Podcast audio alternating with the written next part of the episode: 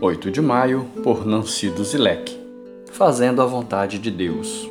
Pois quem faz a vontade de meu Pai que está nos céus, este é meu irmão, minha irmã e minha mãe. Mateus 12, verso 50.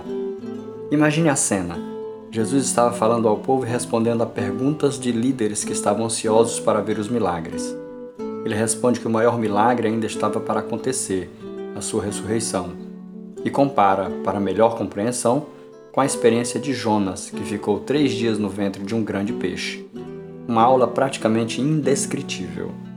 Enquanto isso, chegam sua mãe e seus irmãos. É natural a família querer estar perto de seu mais ilustre membro. Na realidade, contudo, eles queriam terminar com a aula de Jesus para que fossem para casa. Nesse momento, Jesus expressa uma frase lapidar: Quem faz a vontade de meu Pai que está no céu, este é meu irmão, minha irmã e minha mãe.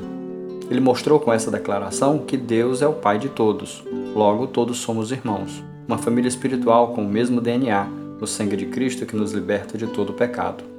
Costumo dizer que as diferentes denominações são etiquetas dos grupos, mas todos marcados pelo mesmo DNA, o do Salvador Jesus Cristo. Não é fantástico?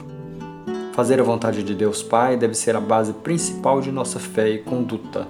Quando estamos nesse caminho, Deus sempre estará conosco, sejam quais forem as circunstâncias. Ele não nos larga. Nós é que, na maioria das vezes, largamo-lo. Como você se comporta diante da vontade de Deus? Deixa ele agir ou protesta e reclama?